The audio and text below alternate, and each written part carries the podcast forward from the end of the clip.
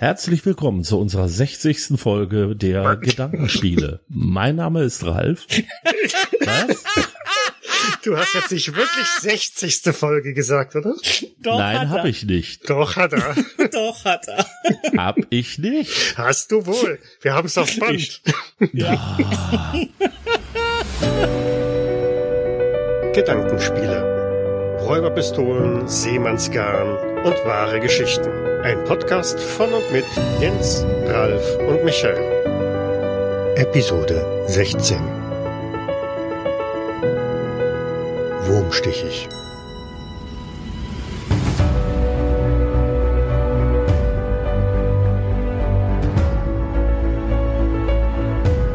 Herzlich willkommen zur 16. Folge der Gedankenspiele. Mein Name ist Ralf und ich begrüße meine beiden Mitpodcaster, den Michael. Hallo. Und den Jens. Hallo. Vorab eine kleine Triggerwarnung. Wir werden in diesem Podcast über den Ost-West-Konflikt sprechen, über den Kalten Krieg und es sind auch durchaus einige kurze Anspielungen auf aktuelle politische und militärische Ereignisse vorhanden. Wer damit also ein Problem hat, sollte überlegen, ob er sich diesen Podcast tatsächlich anhört. Wir begeben uns heute ins Innere der Erde. Beginnen wollen wir unsere Erzählung im Jahr 1964 in der Nähe der sowjetischen Stadt Nischni Tagil in den Weiten des Ural. Dort wird der Kampfmaulwurf zu seinem ersten längeren Test vorbereitet. Moment. Kamp Kampfmaulwurf?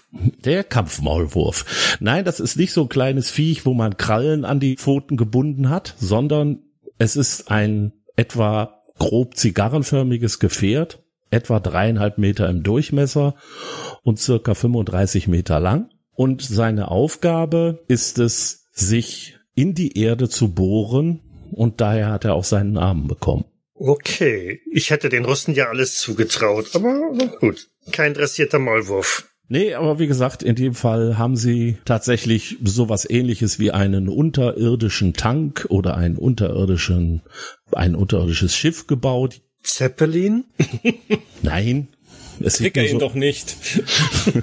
es sieht nur so ähnlich aus.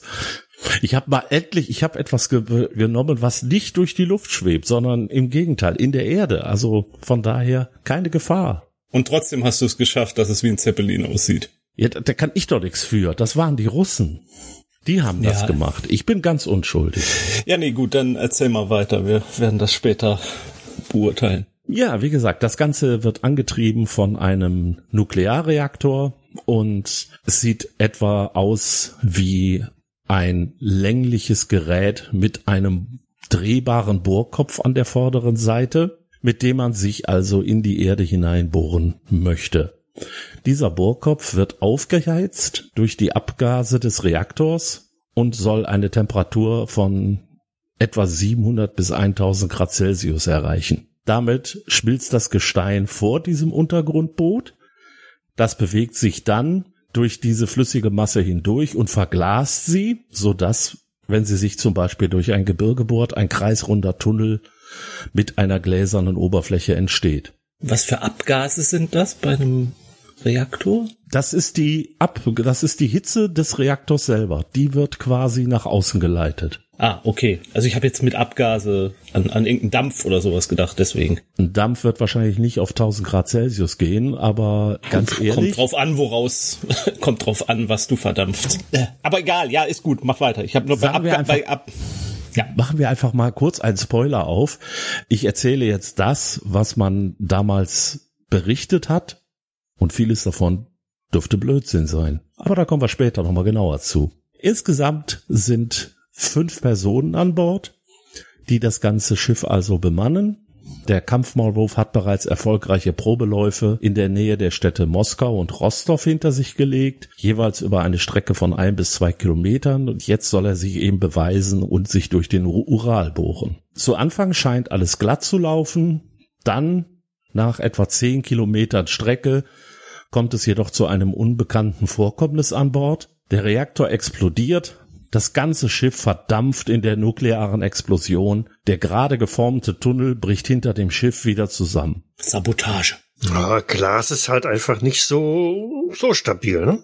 Genau, hat einfach Klirr gemacht und dann brach der ganze Tunnel in sich zusammen. Das ist Sabotage von irgendwelchen Imperialisten, das ist doch ganz eindeutig. Mit Sicherheit. Oder eine Opernsängerin war an Bord. Ähm. okay, mach weiter.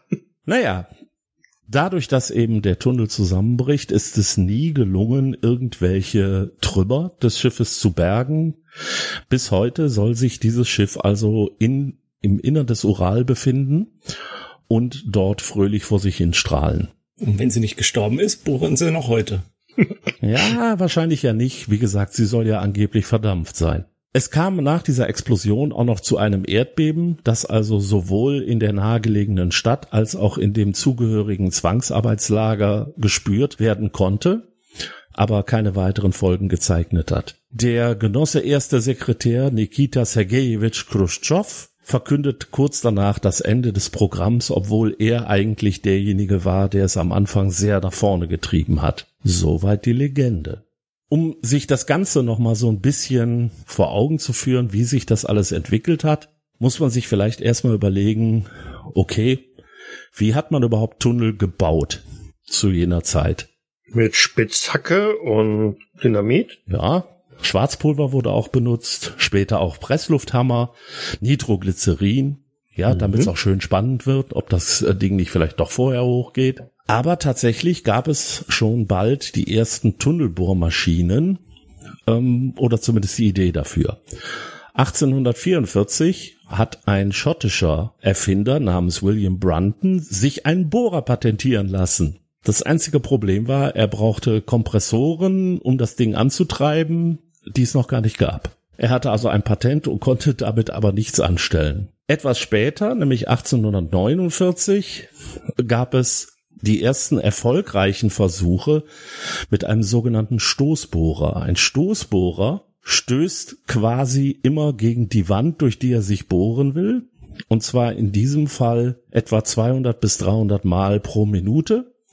Dabei dreht sich also vorne ein Meißelkopf und bohrt sich langsam aber sicher in das Gestein hinein. Also ein etwas überdimensionierter Bohrhammer. Ungefähr, ja. Und tatsächlich wurde dieses Prinzip auch immer weiterentwickelt.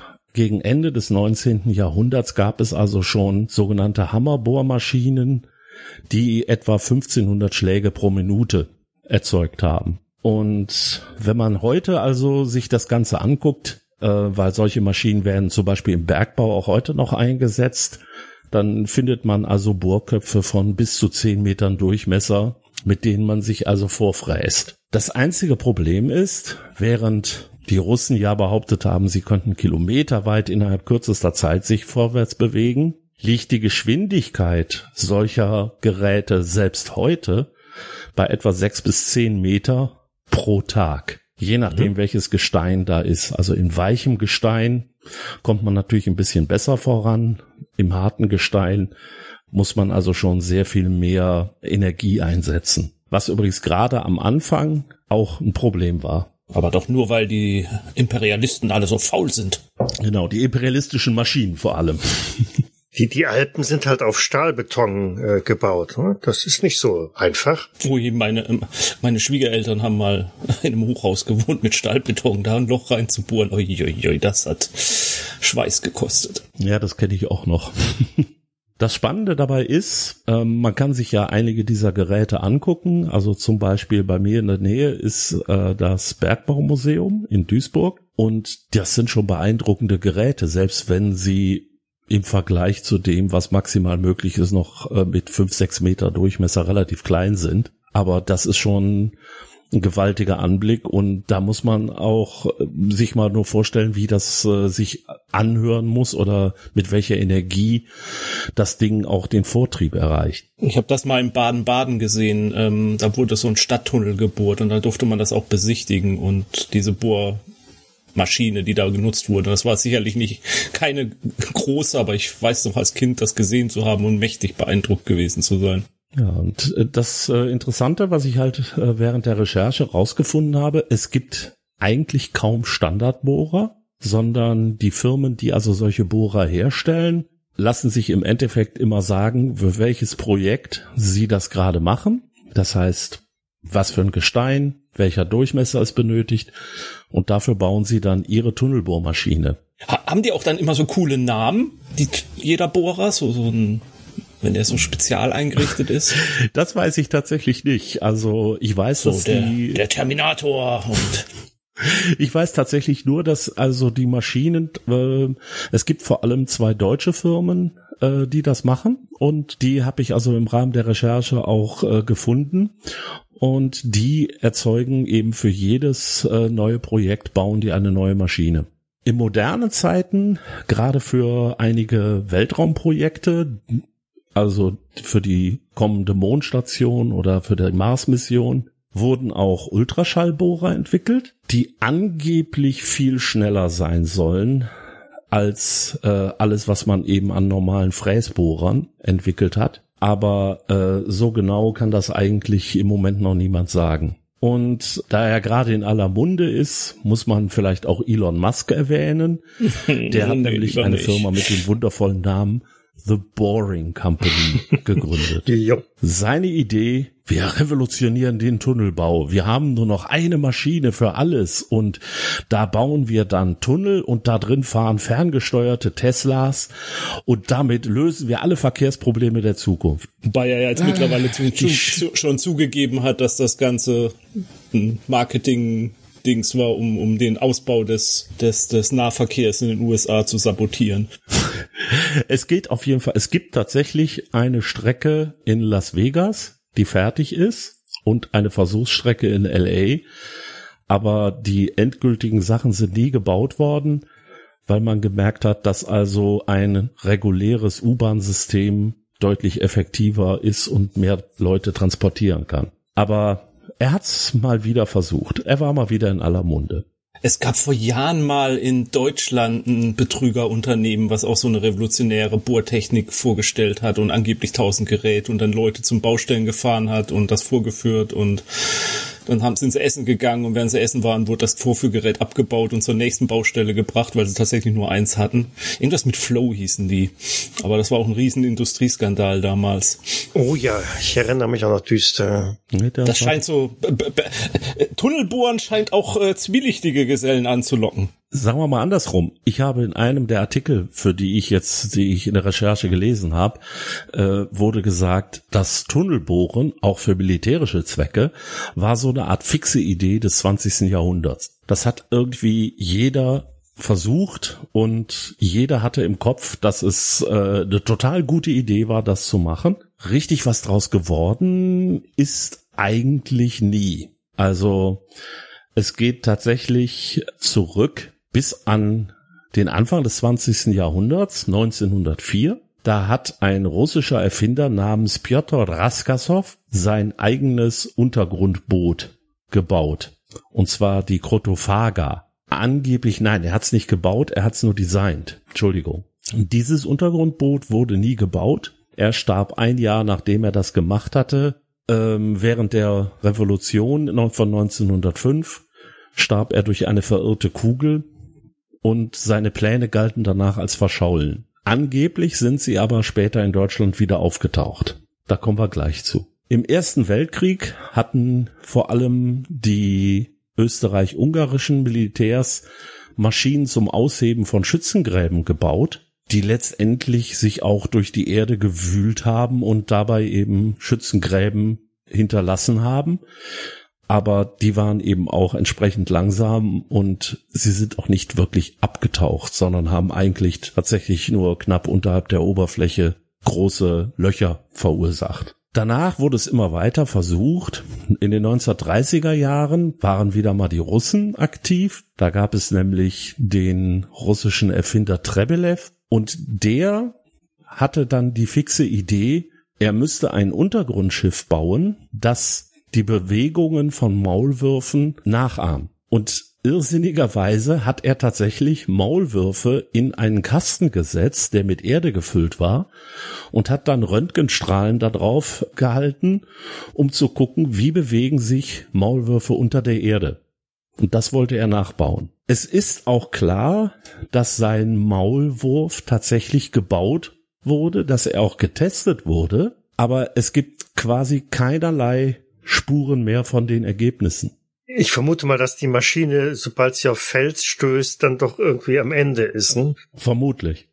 Es gibt aber tatsächlich, das Interessante ist, wenn man äh, nach den sowjetischen Kampfmaulwürfen oder Battle Moles sucht, dann findet man immer ein bestimmtes Foto und dieses Foto stellt aber tatsächlich den Maulwurf von Trebelev dar und nicht den Kampfmaulwurf der 60er Jahre, von dem es zwar Pläne, aber keine Fotos gibt, weil es damals ein Geheimprojekt war. Ja, der ist ja auch verdampft.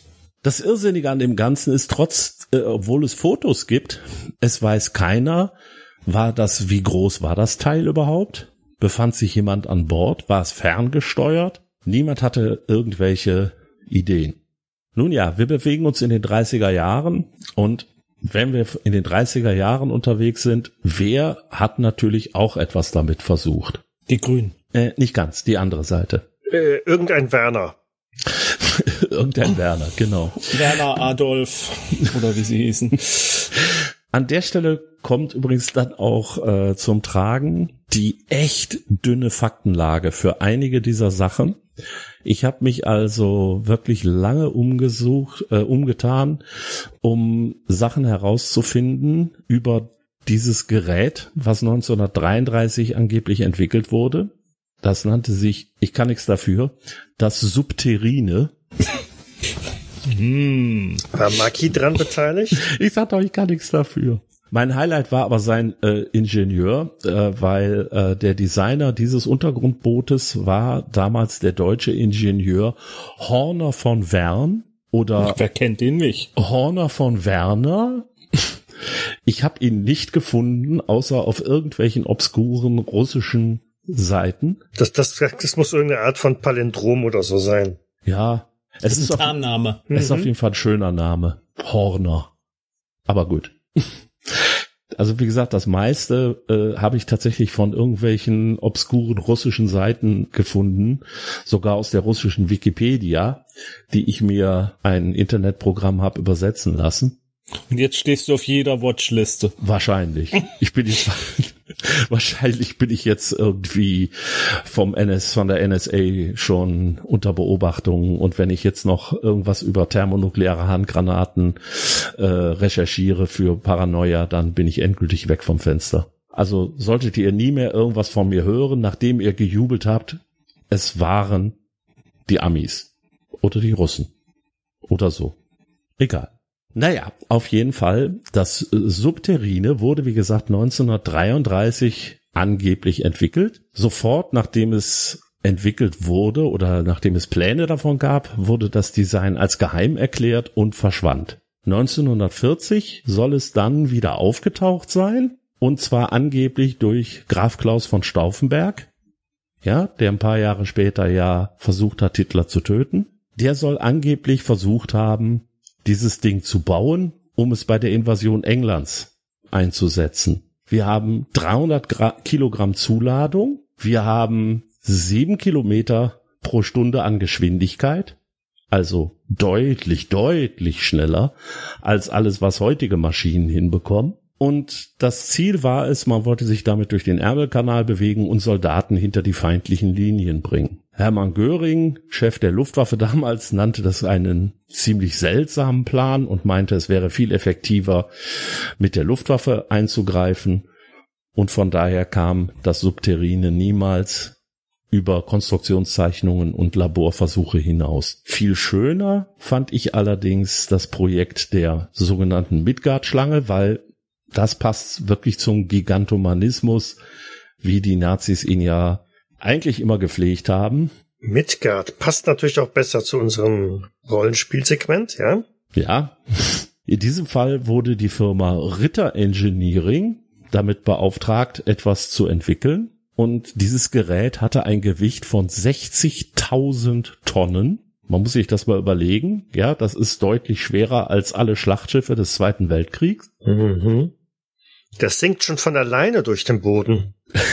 Wahrscheinlich war das der Plan. Aber es kommt ja noch besser. Es hatte 30 Mann Besatzung an Bord. Es bestand aus 77 oder bis zu 77 individuellen Zellen. Jede war sieben Meter breit, 3,5 Meter hoch und sechs Meter lang.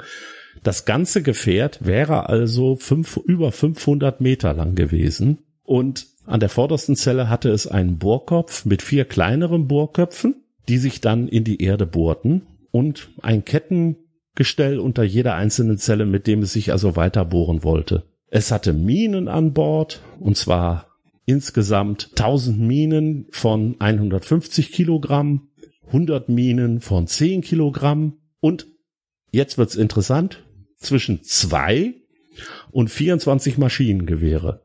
Beides wurde irgendwo genannt und meine Hauptfrage war, wenn ich unter der Erde bin und ich will eine Mine legen, okay, aber auf wen möchte ich verdammt noch mal unter der Erde mit einem Maschinengewehr schießen? Auf Kam Kampfmaulwürfe. Ah, richtig. Ah, genau.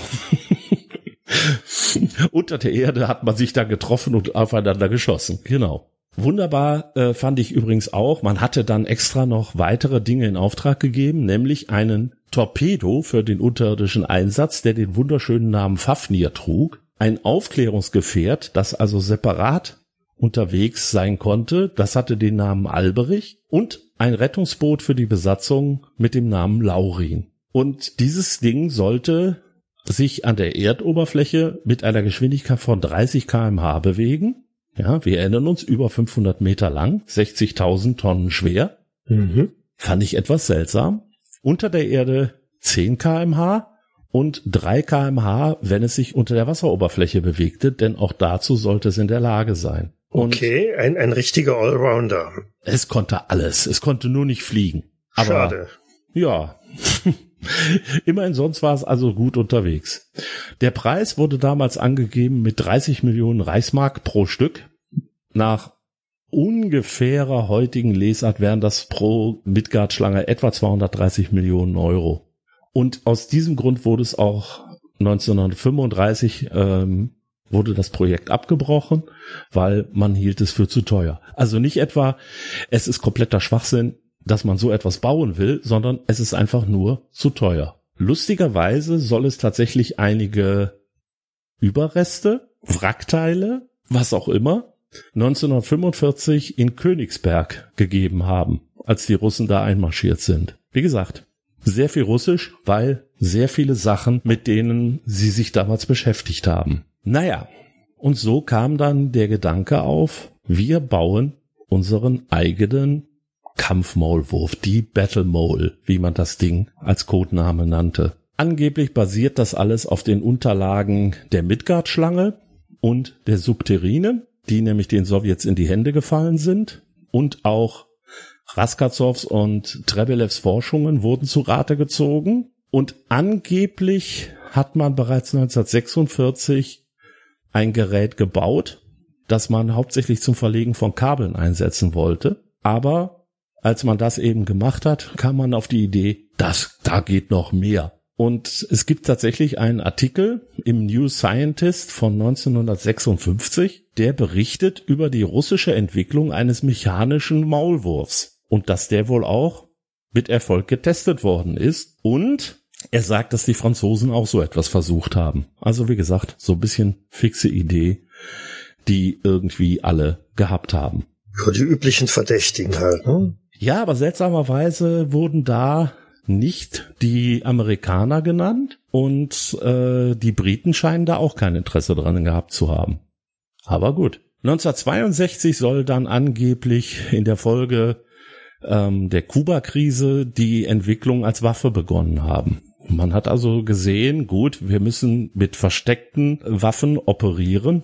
Also bauen wir etwas, mit dem wir ganz unerkannt den Amerikanern mit Atomwaffen auf den Leib rücken können. 1964 erfolgte dann angeblich der erste Test in der Ukraine. Dort soll ein Bunker, der extra dafür geräumt worden ist, angegriffen und zerstört worden sein. Wie gesagt, das Ganze soll über einen Atomreaktor angetrieben worden sein und es sollte neben den fünf Mann Besatzung im Endeffekt sowohl 15 weitere Soldaten und eine Tonne an Ladung an Bord mit sich tragen können.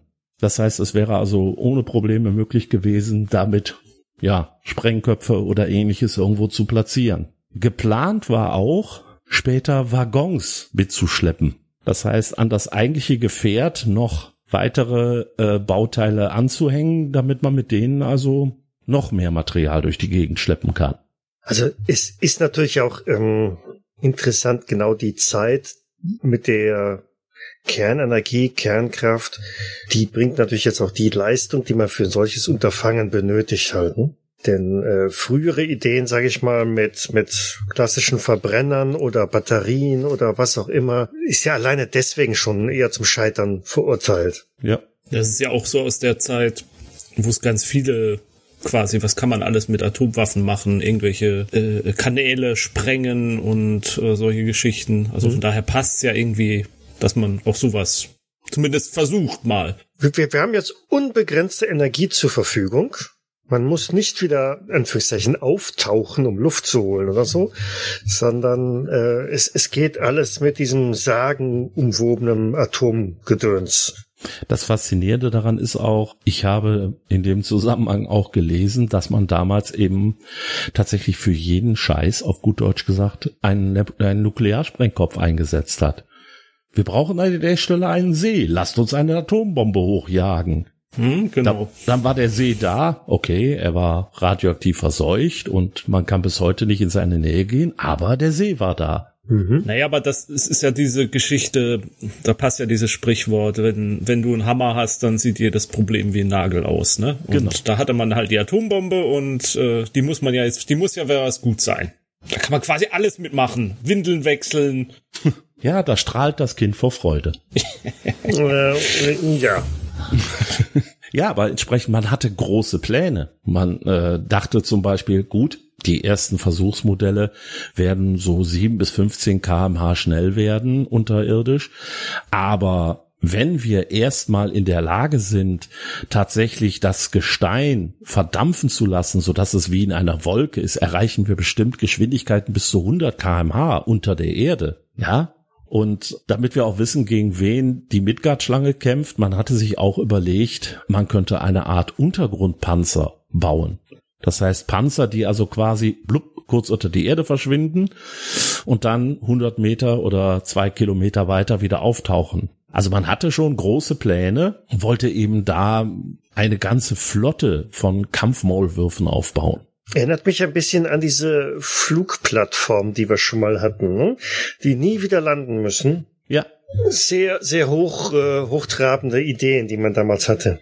Genau. Man hat immer gedacht, ja, das ist wir bauen einen Reaktor ein, dann haben wir genug Energie und alles funktioniert. Der Vietcong hat ja dann die Sparmethode davon erfolgreich eingesetzt. Von fliegenden Hubschraubern? Nein, Tunnel. Nein? Ach, Tunnel.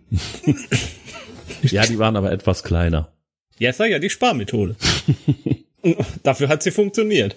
Ja, aber der Hauptplan, den äh, Khrushchev tatsächlich hatte, war, man wollte diese äh, Kampfmaulwürfe von U-Booten vor die Küste Kaliforniens ziehen lassen und sie dann unter den Kontinent bohren und dort sollten sie Atombomben unterirdisch platzieren. Und die sollten dann, wenn sie explodieren, Erdbeben und Tsunamis auslösen. Spannend fand ich dabei, es ist wohl umstritten, ob eine Atomexplosion tatsächlich Erdbeben oder Tsunamis auslösen können weil einige sagen, ja, das geht, andere behaupten, ähm, das sei überhaupt nicht möglich, sondern es würde einfach nur zu einer großen Verdampfung kommen und mehr würde sich dabei nicht ergeben. Und auch die Versuche, die man an Land gemacht hat, sollen wohl relativ selten zu seismischen Störungen geführt haben. Aber laut Donald Trump kann man ja Hurricanes damit aufhalten. Ja, okay, das ist klar. Und äh,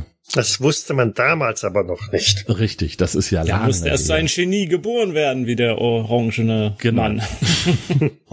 ja, aber spannend in dem Zusammenhang ist eben auch, ähm, dieses Jahr ging noch durch die Presse ein neues U-Boot der russischen Marine, die Belgorod, die angeblich eine Art Doomsday-Waffe ist. Sie soll einen Atomtorpedo an Bord haben, der letztendlich nukleare oder radioaktive Tsunamis auslösen soll. Keine Ahnung, ob es wirklich funktioniert. Laut russischem Staatsfernsehen funktioniert das hervorragend. Ja, genau. Laut russischem Staatsfernsehen, äh, aber lassen wir das. es ist auf jeden Fall Klamotte, die eben unter Physikern heftig umstritten ist, ob das in der Form zumindest, wie es einige Waffenhersteller propagieren, möglich ist. Ja gut, kommen wir aber jetzt nochmal zurück zum Kampfmaulwurf. Das Spannende daran ist, es ist vollkommen unklar, wie viele Tests mit diesem Ding durchgeführt wurden. Einige sagen, der zweite Test hätte bereits in die Katastrophe geführt. Das heißt, das wäre die Fahrt durch den Ural gewesen. Andere sagen, es gab mehrere Tests rund um Moskau und mehrere um Rostov, bevor man in den Ural fuhr. Wieder andere Quellen sprechen davon, nur in der Ukraine und im Ural wurde getestet. Und eine Quelle hat sogar behauptet, ja, es ist mal im Ural was schiefgelaufen, aber die sind auch einmal durch einen kompletten Berg im Ural durchgefahren. Und das soll toll gewesen sein, weil der sei einfach durch das Gestein geglitten wie ein heißes Messer durch Butter. Was ist Aber es wo jetzt? genau und äh, wo jetzt dieser gläserne Tunnel ist, das weiß man bis heute nicht. Nein, natürlich nicht. Das ist alles geheim. Hm? Aber Glas ist doch transparent. Er ist ja zusammengebrochen. Ne? Ah ja, Und, stimmt, stimmt. Ne, da das ja ist was. es ja. Das ist eigentlich so das Schöne an der ganzen Sache. Die Frage, gab es dieses Gerät wirklich? Also die erste Sache, die man sich da fragen muss, ist, man kann so ein Antriebsprinzip funktionieren. Jens hat vorhin schon die wunderschöne Frage gestellt, ja, was hat denn da jetzt überhaupt diese Hitze erzeugt? Im Normalfall gibt ein Reaktor nicht solche äh, Hitze ab und wenn, hat man ein Problem. Sondern eigentlich erhitzt er ja nur Wasser und erzeugt Strom durch Dampfturbinen. Aber Äh, Ja. ja. Naja gut, also die, die Kernfusion, ähm, die, die lässt schon eine ganze Menge an Wärmeenergie äh, entstehen. So ist es ja nicht. Ja, ja, klar. Und du kannst ja auch ähm, Reaktoren einfach nur zur Wärmeerzeugung nutzen. Du musst ja keine Energie erzeugen. Also, aber ich weiß nicht, ob man solche Energien als äh, Wärme erzeugen kann, dass, dass das Stein so dauerhaft schmilzt. Da Ja. habe ich Zweifel. und vor allem, wie hätte man die Besatzung vor dieser enormen Hitze schützen können? Ja. Und, Ja. und Strahlung, ja. Ja, das ist, Ding ist gerade mal 35 Meter lang. Das heißt, ich leite irgendwie die äh, Hitze nach vorne, das Ding wird heiß und ich kann mich durch einen Stein bohren.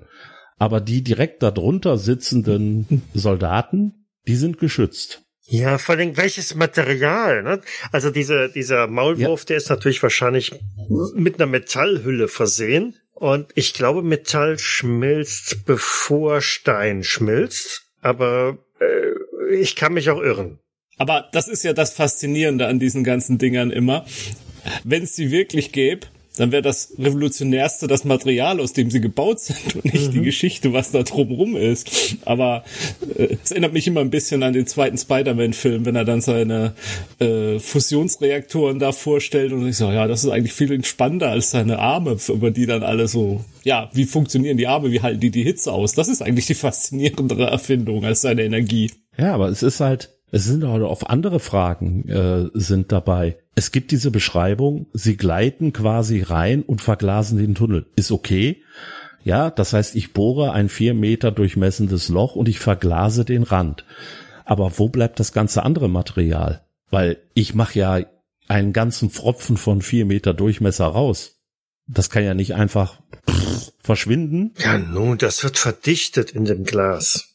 Ach so, das ist also, ja, dann dürfte es aber auch nicht zusammenbrechen, ne? Ja, das wird gleich als, das wird verdichtet und dann wird der Treibstoff gleich wieder für den Reaktor draußen, der verbrennt das sofort. Und, Ach so, das ist, ähm, ja, nee, das und, stimmt äh, natürlich, ja. Ja, ähm, äh, Und der ja, Rest äh, verdampft und geht halt hinten durch den Tunnel wieder raus. Deshalb ähm, Genau. raucht's da auch immer so. Ja, deswegen sollte man nicht dahinter stehen. Nee, nee, besser nicht. aber nehmen wir mal noch ein paar andere Sachen. Wie gesagt, der Tunnel ist zusammengebrochen. Man konnte nie dieses Schiff bergen. Alle Unterlagen sind angeblich nach dem Sturz von Khrushchev, der hat in demselben Jahr noch stattgefunden. Eine Quelle sagt tatsächlich, weil er bei diesem Projekt so versagt hat, konnte Brezhnev danach äh, das Zentralkommando übernehmen. Das fand ich auch sehr schön. Aber Brezhnev soll auch angeblich alle Unterlagen zerstört haben. Er hat aufgegessen. Ja, wahrscheinlich auch das. er sah zumindest so aus. Aber es gab auch äh, eine Quelle, die nannte den Namen des Kommandanten als Colonel Semyon Butnikov und es gibt keinerlei Unterlagen über diesen Mann. wahrscheinlich hat, weil er ja in einem Geheimprojekt äh, war, das Militär diese Unterlagen verschwinden lassen. Davon können wir wohl ausgehen. Und damit ist das natürlich überhaupt kein Beweis. Aber dass es keine Beweise gibt, ist doch der Beweis, dass es das gibt. Richtig. Und darum, das fand ich eigentlich das Schönste daran, die USA haben tatsächlich daran geglaubt, dass es so etwas gab. Und es gab danach ein Projekt in Los Alamos. Und Los Alamos hat tatsächlich 1972 ein Patent eintragen lassen für eine, ich übersetze das jetzt mal, System- und Kostenanalyse für ein nukleares Unterird für eine nuklear angetriebene unterirdische Tunnelmaschine. Ja gut, überirdische Tunnelmaschine macht ja auch keinen Sinn. Das Schöne ist, ich hab's nachgeguckt, du kannst dieses Patent tatsächlich einsehen. Das Patent existiert. Aber wahrscheinlich auch nur auf konzeptioneller Ebene, oder? Das ist durchaus möglich, aber das Patent zumindest existiert und äh, das wurde für das sogenannte Projekt Camelot wurde das eingetragen und war angeblich ein Projekt des US-Militärs. Ich meine, natürlich, äh, besser man glaubt erstmal, dass sowas geht, als dass man sich dann, dann davon überraschen lässt, dass der Gegner tatsächlich auf einmal vor der Haustür steht mit so einer Tunnelbohrmaschine oder dank so einer Tunnelbohrmaschine. Genau. Was ja tatsächlich passiert ist, weil, und jetzt kommen wir ganz nah an unsere Realität, am 28.02.2017 gab es einen Artikel in der Komsomolskaya Pravda, der Wahrheit der Komsomol.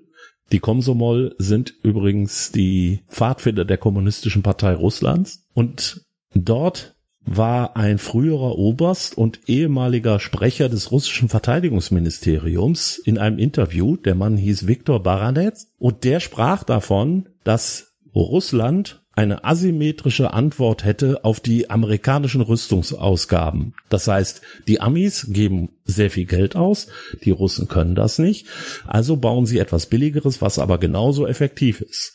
Nämlich schlafende Bomben, die sich unter der Oberfläche der amerikanischen Küste hindurchbohren und dort irgendwo auf den Befehl zur Explosion warten. Und danach sagt er, ich glaube, ich habe schon zu viel gesagt und sollte jetzt schweigen. Ich habe das Interview also tatsächlich gesehen und äh, er sagt das wirklich. Und einen Tag später, am 1.3., kommt Dimitri Peskov, der damalige Sprecher des Kreml.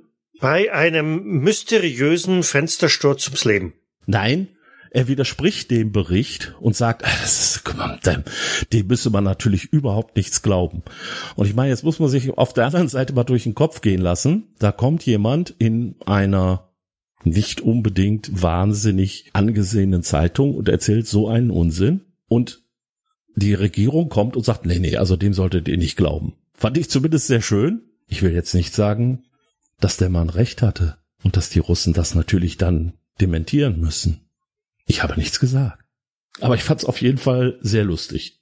Ja, und eine Sache muss ich noch erzählen, weil es gab dann auch Vermutungen, warum dieses Schiff, dieser Maulwurf damals äh, zerstört wurde.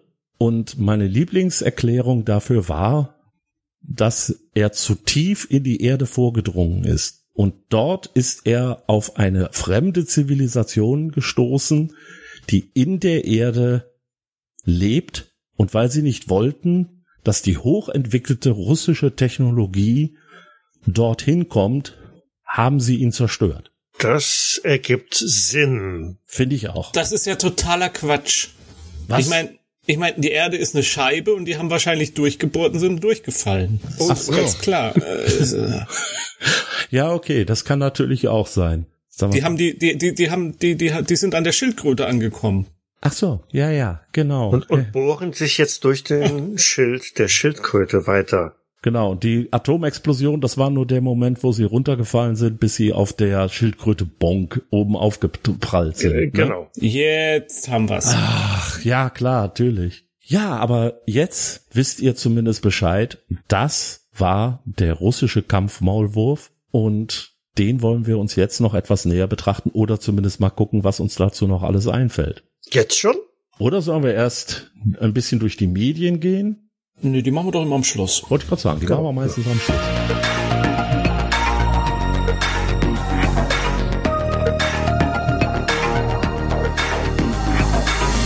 Von daher, wer möchte von euch anfangen? Puh. Also ich kann einfach mal ein bisschen in, in den Raum werfen, in den Tunnel werfen oder so, mal sehen. In den verglasten Tunnel. In den verglasten. Ja, wir gucken von außen durch das Glas in den Tunnel. Ah, oder ja, so. aber bekomm, bekomm keinen Tunnelblick, bitte. Nee, nee, nee, nee, nee. Ich, ich versuche das möglichst weit. Es sind ja bestimmt Zwillingstunnel oder so. Also, das, das Ganze klingt eigentlich so skurril und merkwürdig, vor allen Dingen auch für, für die, die äh, Neuzeit eigentlich oder für die Nachkriegsjahre. Vielmehr passt das für mich so ein bisschen in die ja, Steampunk-Ära rein. Also gerade Jules Verne oder so mit äh, seinen äh, Erzählungen ähm, die in Richtung von der Erde zum Mond oder zum Mittelpunkt der Erde und so weiter, da, da passt das für mich viel mehr rein. Also eine Maschine, die wie auch immer dampfgetrieben ist und äh, sich dann durch die Erde bohrt, Zum Mond. Äh, ja, ja, auf der anderen Seite der Scheibe rausfällt und dann auf den Mond poltert. Ja, aber ich meine, ist klar, die Dampfmaschine, der Nuklearreaktor des 19. Jahrhunderts. Richtig, richtig, ne? Also Kann man alles mitmachen. Auf jeden Fall. Und wahrscheinlich ist die Bohrkrone auch mit Diamanten besetzt, damit man auch durch härtestes Gestein durchkommt. Und der Dampf natürlich auch, der heizt das Ganze nochmal auf. Aber den Diamant muss die Abenteuergruppe erstmal finden. Das ist der erste Teil. Aber äh, ja, auf jeden Fall ähm, in, in diese Richtung würde ich erstmal ein bisschen weiter fassen. Ich glaube, dass für, für etwas, also das ist so Hanebüchen, dass das im, im ja, 19. Jahrhundert bei den fantastischen Erzählungen irgendwie viel besser aufgehoben ist und man da viel mehr mitmachen kann. Ob das jetzt wieder wie so klassisch auf einer Wette basiert, also irgendein findiger Franzose sagt, ähm, ich kann schneller die Insel, also England erreichen, als ihr mit dem Schiff äh, oder wie auch immer, indem ich so einen Tunnel bohre und die Abenteurer sind dann halt entsprechend Mitglieder seiner Mannschaft, seiner Crew und erleben dann alle möglichen Sachen. Ob sie dann jetzt tatsächlich vom Kurs abkommen und ein bisschen durch technische Probleme weiter Richtung Erdmittelpunkt sich bewegen und dann auf einmal in einer gewaltigen Höhle auskommen. Das hab ich schon mal gehört. Warte, das kommt mir bekannt vor. Ja, aber das muss ja eigentlich sowas passieren, weil Natürlich. ich meine, im Grunde genommen so ein, so ein Tunnel bohren und die fahren da die ganze Zeit geradeaus und dann kommen sie irgendwann da raus, wo sie hinwollen. Äh, das ist halt, das, das, das ist halt die Krux ein bisschen an dem Szenario. Es ist halt nicht so wie, wir machen jetzt eine Seefahrt und da können dann Piraten auftauchen und so. Ja, also genau, da, muss da muss, da muss ja sowas in der Art passieren. Und Ja. vi- vielleicht nimmt man auch ein anderes Element rein aus seinem gleichen Zeitraum. Man macht ein Wettrennen daraus. ja, Zwei konkurrierende Tunnelbohr-Baumeister. ein Tunnel von Europa in die Vereinigten Staaten. Genau, und der andere kommt aus der Gegenrichtung. Ne? Und ähm, das, das große Geld und die Ehre und was weiß ich was, wie üblich, kriegt natürlich nur derjenige, der als erster auf der anderen Seite ankommt. Und äh, dann macht es natürlich auch Sinn, dass man Waffen an Bord hat. Falls man dem Gegner irgendwie be äh, begegnet unterwegs, dann ähm, ja. Ähm, Man könnte natürlich auch sich ein bisschen von dem reinen Tunnelbohren entfernen. Wir hatten ja bei den, bei der Midgard-Schlange auch diesen Gedanken, es ist so eine Art Allrounder, die also auch durchs Wasser fahren kann und über Land fahren kann. Wäre also auch möglich, dass ich äh, hin und wieder vielleicht aus irgendwelchen Gründen aufsteigen muss oder irgendwas anders machen muss. Und dann könnte ich die auch, äh, diese Fähigkeit auch einsetzen. Mhm. Ja gut, du weißt ja auch nie, was du unter dem Gestein findest. Also es kann ja auch da ein, ein, plötzlich stößt du auf eine Unterwasserader.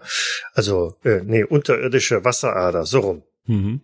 Deshalb muss das Gefährt ja allen Gefahren trotzen können. Vielleicht musst du auch tatsächlich wieder auftauchen, um deine Wasserreserven wieder aufzufüllen, weil für die gesamte Strecke hast du nicht genügend Wasser für deine Dampfmaschine dabei. Kohle findest du unter der Erde natürlich auch an allen Stellen. Ja, aber man muss dann Umwege fahren, ne? Weil man hat vorher rausgefunden, da und da ist ein Kohleflöz, das können wir jetzt abbauen. Oder das Ganze ist tatsächlich, du machst da so eine Gruppe von Firefly Crew und du bist auf dem Weg, einfach Rohstoffe zu finden und neue Adern und, und Geld zu verdienen und das dann abzubauen. Und dann gibt's halt Konkurrenten, die dir auflauern und dich ausrauben oder dann gibt's eine Schlacht um dieses neue Kohleflöz, was ihr beide entdeckt habt. Und ja, du findest ja alles möglich unter der Erde, ne? Da Ja. kannst du auch auf einmal auf eine auf gewaltiges Gold vorkommen oder Diamanten oder was weiß ich was stoßen, wo die Menschen archäologische Funde. Genau. Ähm, ja, oder wenn du halt unter dem Meer unterwegs bist, das, da würde ja nie irgendjemand drauf stoßen und, und als, als kleine Herausforderung würde ich vielleicht dazu nehmen, dass selbstverständlich das, was wir oberirdisch toll haben mit dem Kompass, der funktioniert ja da wunderbar, unter der Erde funktioniert der nicht. Weil da wirst du durch die ganzen Erze, äh, die da überall sind, so, werden die Kompassnadeln so abgelenkt, dass du irgendwo rauskommen kannst. Vielleicht bohrst du dich auch irgendwann im Kreis und kommst auf deine eigene, auf deinen eigenen Tunnel wieder aus. Mhm. Ja, wobei ich sagen muss, der Klassiker, also du landest in irgendeiner verlorenen Welt äh, des Erdmittelpunkts, wie man sie ja, ja, bei Jules Verne zum Beispiel findet oder auch bei vielen anderen Sachen, die ist natürlich, das ist natürlich wirklich der Klassiker. Und dann kann man auch die Saurier reinbringen, die für so ein Szenario natürlich eigentlich absolut notwendig sind. Klar. Es ist einfach ein anderer Einstieg in diese ja klassischen hohle Erde oder wie auch immer äh, Abenteuer. Genau. Die habe ich übrigens äh, da jetzt auch mal extra ausgespart, auch nachher bei den Medien, weil äh, da gibt's also unglaublich viel Zeug, sondern äh, ich bin tatsächlich nachher, also bei den Sachen, die ich gefunden habe, wirklich nur mal, ja, ich sage jetzt mal von Sachen ausgegangen, mit denen ich mich also dann durch das Erdreich bohren kann. Mhm. Wenn ich das andere also nehmen wollte, weil die Reise zum Mittelpunkt der Erde funktioniert ja im Endeffekt, wenn ich es noch richtig im Kopf habe, äh, dadurch, dass man in einen ähm, Durch. Vulkan oder Genau. genau. oder äh, in die berühmten Löcher am Nord- und Südpol eintaucht, wie es zum Beispiel bei Iron Sky 2 passiert, Mhm. wo man dann ja auch im Mittelpunkt der Erde ist. Ich meine, eine andere Motivation wäre ja auch so den, den Anleihe an den ganz, ganz alten Klassiker zu machen. Wir brauchen eine möglichst schnelle, kurze Verbindung nach Indien. Und wir haben ja festgestellt, nach Osten über den Landweg, das ist ewig lang. Nach Westen, da stößt man leider auf einen anderen Kontinent, ähm, der auch interessant ist, aber ähm, eben nicht Indien ist. Aber bleibt jetzt noch die dritte Dimension. Wir gehen einfach durch die Erde. Mhm. Im Gegensatz zu dem, was Jens gesagt hat, wusste man ja auch damals schon, die Erde ist eine Kugel. Man vermutete damals schon, dass die Erde eine Kugel ist. Wissen tat man's nicht. Das wäre jetzt, damit würden wir jetzt ein ganz anderes Fass aufmachen, aber es wurde tatsächlich schon von den Griechen rechnerisch nachgewiesen, Ja. dass die Erde eine Kugel ist. Und es, Es sprach, sehr, es sprach sehr viel mehr dafür, dass es eine Kugel Genau. ist, als alles andere. Es erklärte alle Beobachtungen sehr viel besser, dieses Modell. Darauf Ja, können wir uns, ja, glaube ich, einigen. genau. aber die Folge zur flachen Erde, die machen wir ja noch. Oder auch nicht. Okay, dann nicht. Gleich nach der hohlen Erde. Ja, die hohlen Erde sind wir ja jetzt schon mittendrin, Ach so, sozusagen. ja, ja, stimmt. Mist. Im wahrsten Sinne des Wortes. Genau. Okay, also ich habe noch kein, kein detailliertes Abenteuerkonzept, mal wieder, aber immerhin so ein, ein Szenario, ein Umfeld. Ich bin enttäuscht. Äh, Ja, ist okay. Nö, ich finde das, ich finde das eigentlich okay, weil man kann, glaube ich, da jetzt sehr viel draus machen und äh, die Ansätze kann man ja jetzt in eine beliebige Richtung auch weiterentwickeln. Das können wirklich Gentlemen sein, die gegeneinander gewettet haben. Das können konkurrierende ja, Mächte sein, also Staaten, die irgendwas unternehmen unter der Erde und die sich dann natürlich, die ihre Konflikte dann natürlich auch in diese Hohlerde mit reinbeziehen, gerade was so die ja viktorianische Zeit und äh, bis hinauf zum Fin de siècle angeht, da war das ja eigentlich völlig normal, dass die Sachen so gegeneinander, ähm, die Staaten gegeneinander agiert haben, aber immer schön im Geheimen. Mhm. Und ich finde, nach wie vor- also da, da passt einfach diese Steampunk-Zeit deutlich besser in diese wirklich fantastische Technologie. Und da kann man auch viele von den Sachen, worüber die man stolpert und sagt, ja, aber hm, wo geht denn die Wärme hin und dies und jenes einfach ein bisschen en passant beiseite lassen. Es ist ja alles möglich in der, Mit Sicherheit leichter, als wenn ich das in die Realität, in die heutige Realität reinpacke. Genau, ja. genau, der 60er, 70er Jahre und moderner reintrage. Außerdem bekommt man dann weniger Ärger mit dem, äh, mit den Geheimdiensten dieser Welt. Weil es hat sowas natürlich nie gegeben. Natürlich nicht. Das wäre aber da, glaube ich, anders, sondern da wäre es doch, glaube ich, tatsächlich eher so, dass da ähm, die Erfinder sich im Gegenteil absolut profilieren wollen. Das ist meine Erfindung. Ich nenne sie Professor so und so's Erdbohrer. Ich denke, das wäre da viel eher der Fall. Mhm. Ja. Bist du dann soweit durch? Ja, ja, mir fällt bestimmt nachher noch was ein, aber lass den Jens mal reden. Dann schmeißen wir das mal raus, dann noch danach rein und lassen mal den Jens. Ja, ich hab's befürchtet. Also, was mich die ganze Zeit mal überlegt hatte, war so Tunnelbohren und Tunnelbauen hat man ja auch im Mittelalter gerne gemacht, um Burgmauern zu untergraben und dann einstürzen zu lassen. Mhm. Und bei so Belagerungsgeschichten. Mhm. Da hatte ich natürlich jetzt, ob es eine Abenteueridee wäre, ob man was draus machen könnte, dass man so im Mittelalter so einen Leonardo da Vinci-Typen hat, der jetzt so ein geilen Bohrer baut, mit dem man halt viel leichter so eine uneinnehmbare Festung dann halt äh, platt machen könnte. Und der ist halt gilt, die ist jetzt auf so Granit gebaut und da kommen keine Mineure ran und die können sich da nicht hingraben und die Festung ist aber auch so gut bewacht, die kann man auch auf konventionelle Art nicht einnehmen. Und jetzt findet sich halt so ein ja, Jahrhundertgenie, der halt diesen unglaublichen Bohrer baut, gerne auch wieder mit Diamant oder was weiß ich. Und, und dadurch gelingt es dann im Endeffekt, diese uneinnehmbare mittelalterliche Festung doch äh, einzunehmen. Ich sehe die Zeichnungen schon vor mir. So ja.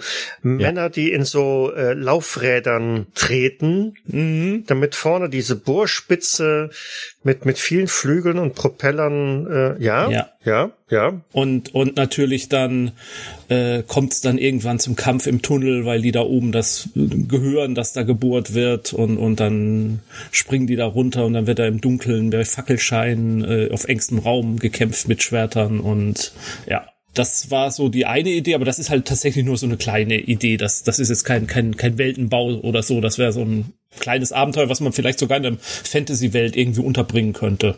Bei DSA oder so. Wobei mir natürlich noch eine Sache da einfällt, um das Ganze noch mal ein bisschen zu steigern, wäre Alchemie. Das heißt, das Ding funktioniert nicht unbedingt nur per Bohrer, sondern vielleicht auch mit einer Säure ja, oder mit einer Magie oder so. Das kommt ja, ja. dann auf die Welt an, in der man das genau. dann ansiedelt, ne? Ja, dass man so eine, dass man also auf jeden Fall nicht unbedingt äh, sich darauf verlässt, dass eben äh, fünf Leute, die hintereinander durch ein Laufrad rennen, in der Lage sind, sich durch Granit zu bohren, sondern dass man dem Ganzen dann noch irgendein, ja, irgend so ein Dreh gibt, um das in eine, äh, ja, kann man in dem Fall realistischere Richtung sagen, aber so in der Art, dass man es auf jeden Fall eher glauben kann. Ja, oder du hast irgendwelche Magier, die Steinformer sind, die den Stein weicher machen können, so dass das dann mit dem Bohren halt, da kann man, glaube ich, divers anpassen an die, an ganz viele Fantasy-Tropes, die es so gibt. Mhm.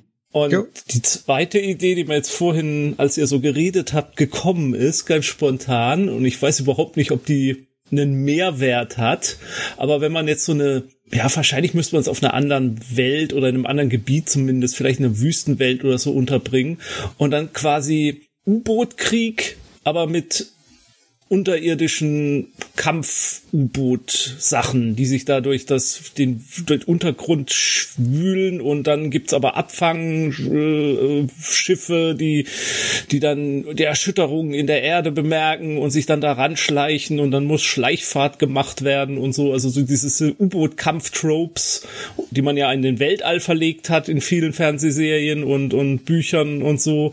Und ob man die jetzt, statt sie ins Weltall zu verlegen, irgendwie unter die Erde verlegen könnte. Aber ich bin mir relativ unsicher, ob das jetzt so viel Mehrwert hat.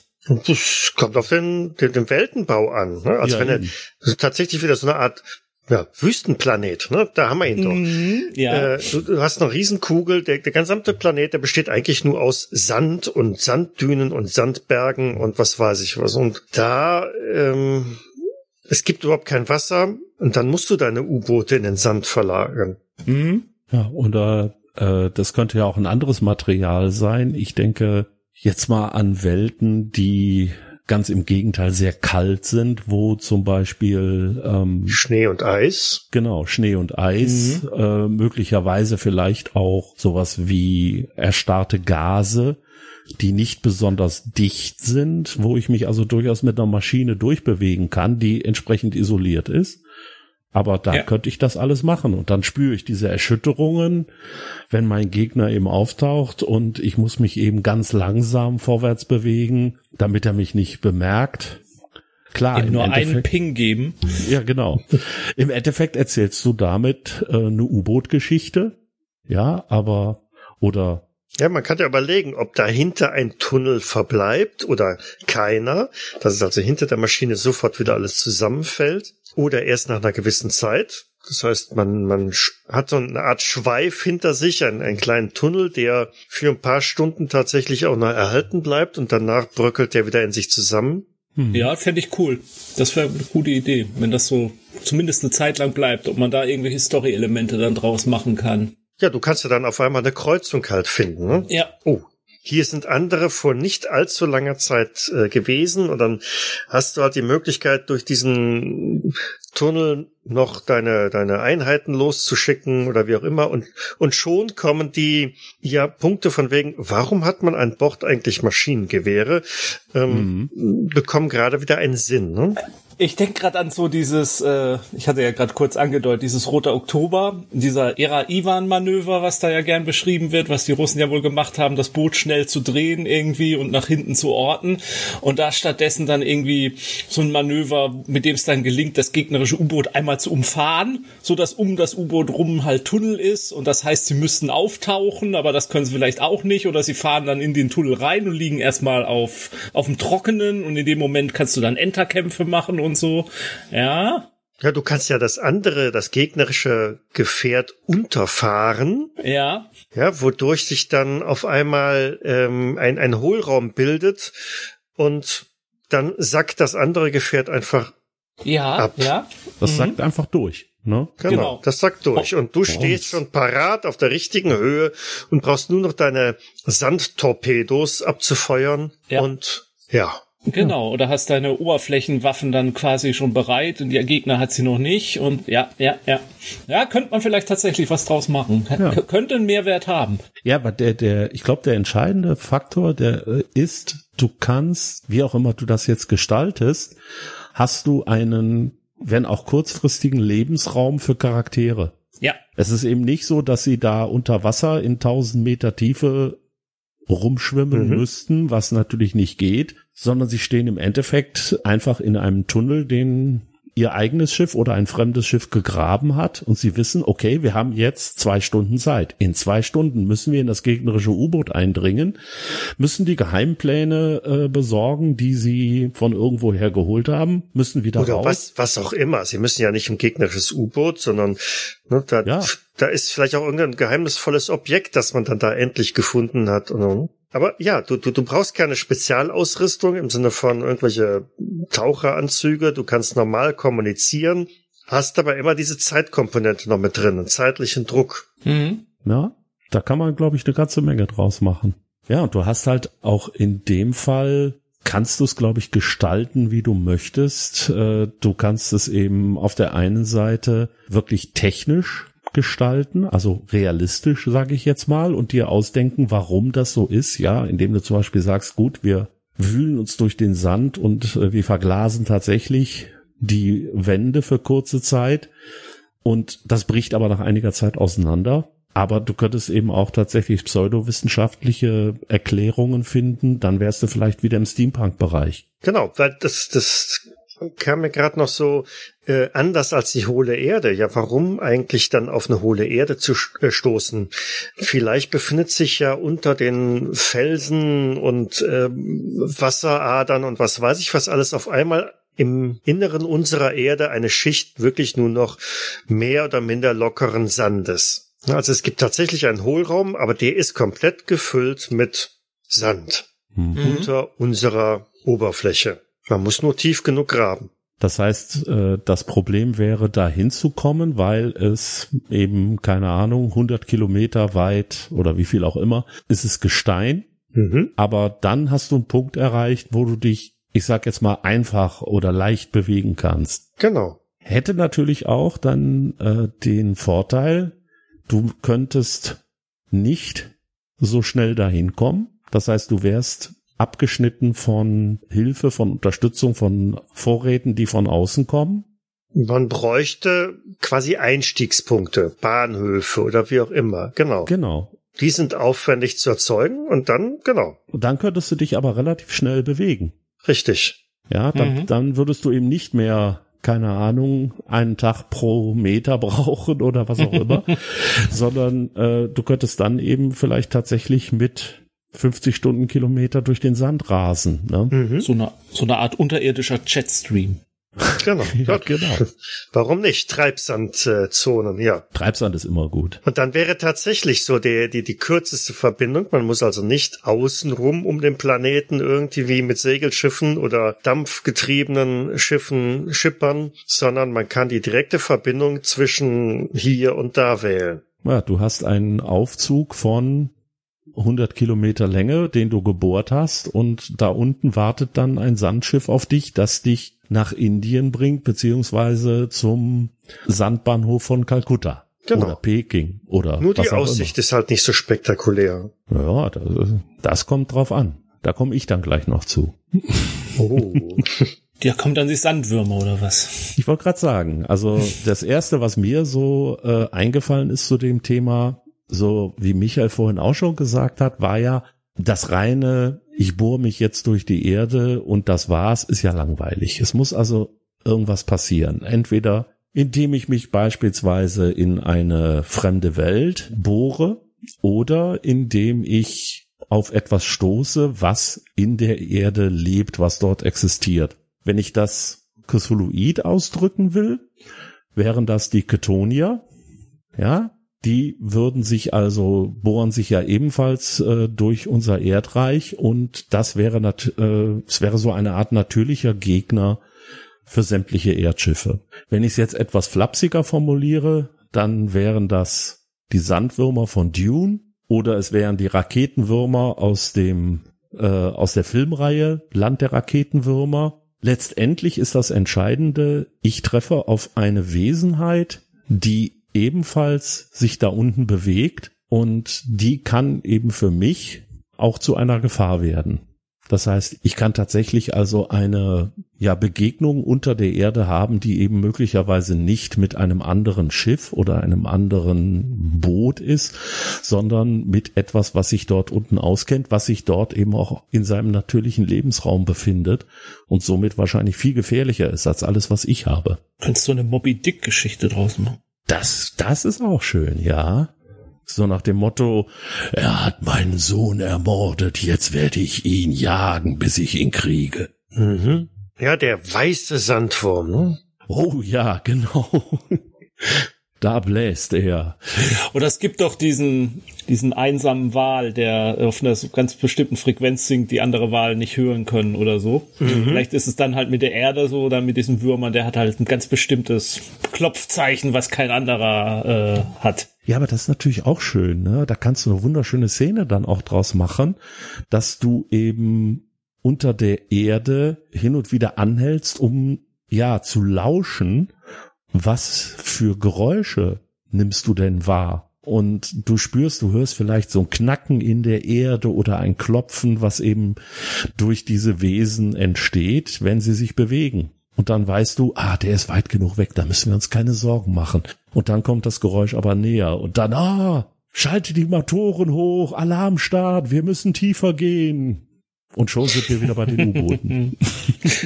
Das muss der Bohrer aushalten. Ich meine, es, vielleicht gibt es auch eine ganz klare Mission. Also vielleicht ist ja doch nicht die gesamte Erde im Inneren mit diesem Sand, sondern es gibt tatsächlich einen flüssigen Kern. Der wird aber dann von einer kompletten Sandschicht umgeben, weil wir haben ja immer noch diese Vulkanausbrüche, die dummerweise überall mal passieren. Und das heißt, dieses flüssige Magma, das irgendwo im Kern entsteht und an die Oberfläche durchdringt, dann kannst du ja eine Mission haben, diese vielleicht umzuleiten, um auf einmal äh, ein Vulkan irgendwo anders, nämlich äh, zufälligerweise bei der Nation, mit der man gerade im Konflikt oder im Zwist steht, ausbrechen zu lassen. Oder halt vielleicht dann doch ein bisschen ähm, altruistischer. Man versucht, diese Magmakanäle zu verstopfen, damit halt diese Vulkane nicht mehr ausbrechen. Ja, aber wenn wir uns schon hier äh, im Steampunk befinden, dann ist doch der verrückte Wissenschaftler, der einen Vulkan mitten in Berlin, New York, Paris oder London ausbrechen lassen will, der ist doch dann ich sag mal, viel, viel spannender. Der, den willst du ja aufhalten. Du musst ihn mhm. aufhalten, du musst sein Schiff entdecken, du musst ihn jagen. Und äh, der ist vielleicht schon so lange da unten drunter, dass er auch die Sandwürmer, ich nenne sie jetzt einfach mal so, benutzen kann weil er sich so gut mit ihnen auskennt. Ja, er hat dann vielleicht ähnlich wie bei Dune, hat er vielleicht ein Gerät, mit dem er sie anlocken kann oder mhm. ähnliches. Das heißt, er stößt vielleicht so eine Art Klopfer aus und dieser Klopfer macht dann Geräusche, die also einen Sandwurm anlocken und der Gegner weiß das vielleicht gar nicht. Ja, der imitiert die Geräusche einer äh, eines brünftigen äh, Sandwurms, genau. Ja. der, der Mole Man, den gab's bei bei Marvel gibt's den, glaube ich, den Mole Man, der fällt mir jetzt gerade ein. Es, es gab auch sowas bei den äh, Incredibles, bei den Unglaublichen von Pixar, da gab's den auch. Der hatte am Ende des ersten Films taucht der auf. Ja, aber das war äh, also grundsätzlich finde ich so diese, diese ganze Sache kann man, glaube ich, sehr viel draus machen, ähm, das dann beliebig irgendwie kombinieren auch. Was mir noch so als Idee durch den Kopf ging, das sind zwei Sachen, die so ein bisschen tatsächlich in die Richtung gehen, was wäre, wenn es das heute gäbe. Das eine, ganz was harmloses eigentlich. Ich habe so ein Gerät, mit dem ich mich also durch den Boden äh, bewegen kann. Und ich nutze das aus, um einen Einbruch damit zu begehen. In irgendein Hochsicherheitsgebäude, das eben unter der Erde sich sicher wähnte. Und ich komme eben quasi von außen mit einem Erdbohrer oder wie auch immer ich das nennen will und äh, dringe also in das eigentliche Gebäude ein. Also im, vielleicht ein Bunker, der nach oben hin und zur ja. Seite ultra gut geschützt ist, weil von da kommt die Gefahr, aber die Schwachstelle ist der Boden. Genau. Und ich komme jetzt von unten durch den Boden rein und bin jetzt also in dem Bunker drin, will natürlich nicht erwischt Fort werden. Knox. Mhm. Na, weil ich habe ja nur ein paar Leute, ich habe ja nur diese kleine Maschine und da sind jetzt möglicherweise ja Dutzende von Wachen oder äh, Spezialeinheiten oder ähnliches drin. Das heißt, ich nutze einfach dieses Trope eines Erdbohrers, was ja immer wieder mal auftaucht, ähm, um wirklich nur in ein gesichertes Gebäude vorzudringen. Und da beginnt das eigentliche Abenteuer. Aber ähm, Gibt eigentlich keinen James Bond-Film mit irgendwelchen Superschurken, die Erdbohrer benutzen? Passt ja fast schon. Ich überlege. Es, es, so, es kann doch nicht sein, dass wir hier eine Folge machen, in der es kein, keine James Bond Anleihe gibt. Das, das, das wäre, das würde, das hätte doch zumindest in die Roger Moore Zeit gepasst, oder? Da hätte, da hätte es definitiv reingepasst. Das ist wahr. Aber ich überlege gerade, nee, gibt's tatsächlich nicht. Kam jetzt nur drauf, weil Fort Knox erwähnt wurde. Ja, ja, klar. Also Fort Knox ist war auch so äh, der erste Gedanke, den ich hatte. Aber äh, Michael hat natürlich recht. Ein Bunker hat natürlich auch eine ganz andere ja, Absicherung. Und da geht man ja wirklich davon aus, dass ja ich mich nicht darum kümmern muss, dass irgendwer sich durch die Erde bohrt, sondern. Oder dass man heimlich an, also auch nicht bemerkt wird, dass man überhaupt da war, dass man irgendwie so ein, ein Datencenter oder so äh, ähm, ähm, anzapft oder den unterirdischen äh, Quantencomputer der NSA oder so irgendwas in der Art. Und dass dann, dass dann nicht nur darum geht, äh, den, den Heist zu schaffen, sondern dass es überhaupt nicht gemerkt werden darf, dass der Heist überhaupt stattgefunden hat. Ja, oder ich komme dann an der Stelle tatsächlich äh, dahin, ich muss eine unterirdische Datenleitung anzapfen. Hm. Ja. ja. wie die Unterwasserdatenkabel. Genau, so, wie die Unterwasserdatenkabel, aber eben in einem anderen Bereich und äh, gehe dann dahin. Ja, und die andere Idee, die ich noch hatte, war, nehmen wir mal an, dass diese irgendwie irrwitzige Geschichte des Herrn Baranetz, dass hunderte von kleinen Sprengkörpern irgendwo unterhalb der USA liegen. Nehmen wir mal an, eine solche Sache wäre tatsächlich real. Wenn ich davon ausgehe, dann kann ich natürlich auch daraus eine Geschichte machen, in der die Gegenseite, also in diesem Fall die Amerikaner, hingehen und versuchen, diese Waffen aufzuspüren und zu entschärfen. Die könnten dann entsprechend ja platziert worden sein, schon seit vielen, vielen Jahren. Vielleicht kann man sie anhand von irgendwelchen, ja, radioaktiven Ausdünstungen oder sonst irgendwas erkennen. Aber das ist natürlich schon ziemliches düsteres Thema, weil ich mich da tatsächlich dann in dem Bereich bewege, der also schon realistisch in Anführungszeichen klingt. Ja, man, kann, man könnte natürlich ein, ein etwas äh, weniger düsteres Agentenabenteuer draus ja. tatsächlich machen. Man kann ja auch wieder hier Anleihen an die realen Gegebenheiten machen, siehe Nord Stream äh, 1 und 2. Äh, du kannst ja deinen Tunnel schon haben, über den irgendwelche Sachen, sei es Datenkabel liegen da drin oder Gas wird transportiert oder vielleicht ist es auch einfach nur Eisenbahnverbindung zwischen äh, zwei, zwei Städten, Kontinenten, U-Bahn oder wie auch immer. Und die sabotierst du. Hm. Ja, aber äh, natürlich könnte man jetzt auch andersrum, wo du jetzt gerade U-Bahn sagst oder ähnliches, fällt mir das ein man könnte natürlich auch sowas haben wie es ist irgendwo zu einer Katastrophe gekommen, es ist ein Tunnel teilweise verschüttet, es befinden sich noch Menschen darin und ich muss jetzt mit einem solchen Gerät dorthin, um sie zu retten. Auch dann habe ich natürlich hauptsächlich den Weg dorthin, der kann durch irgendwelche Sachen noch schwieriger werden, aber das wäre zumindest eine Möglichkeit, um zu sagen, ich benutze so ein Gerät, ich komme dann irgendwo an, ich kann die Leute nicht wirklich rausholen, weil dafür ist mein, mein Bohrgerät einfach zu klein. Da sitzen 100 Leute und ich kann immer nur zwei mitnehmen. Ich kann aber nicht 50 Mal da fahren. Da bis dahin ist das Ding zusammengebrochen. Und dann habe ich wieder die Möglichkeit, ein Abenteuer daraus zu bauen. Wie kann ich dieses, ähm, ja, dieses Unglück verhindern, indem ich zum Beispiel den Tunnel abstütze oder indem ich äh, eine Möglichkeit schaffe, wie die Leute da rauskommen. Also wirklich so ein klassisches Rettungsabenteuer, wie man es äh, aus tausend Katastrophenfilmen kennt. Da fällt mir dann direkt wieder Armageddon ein, ne?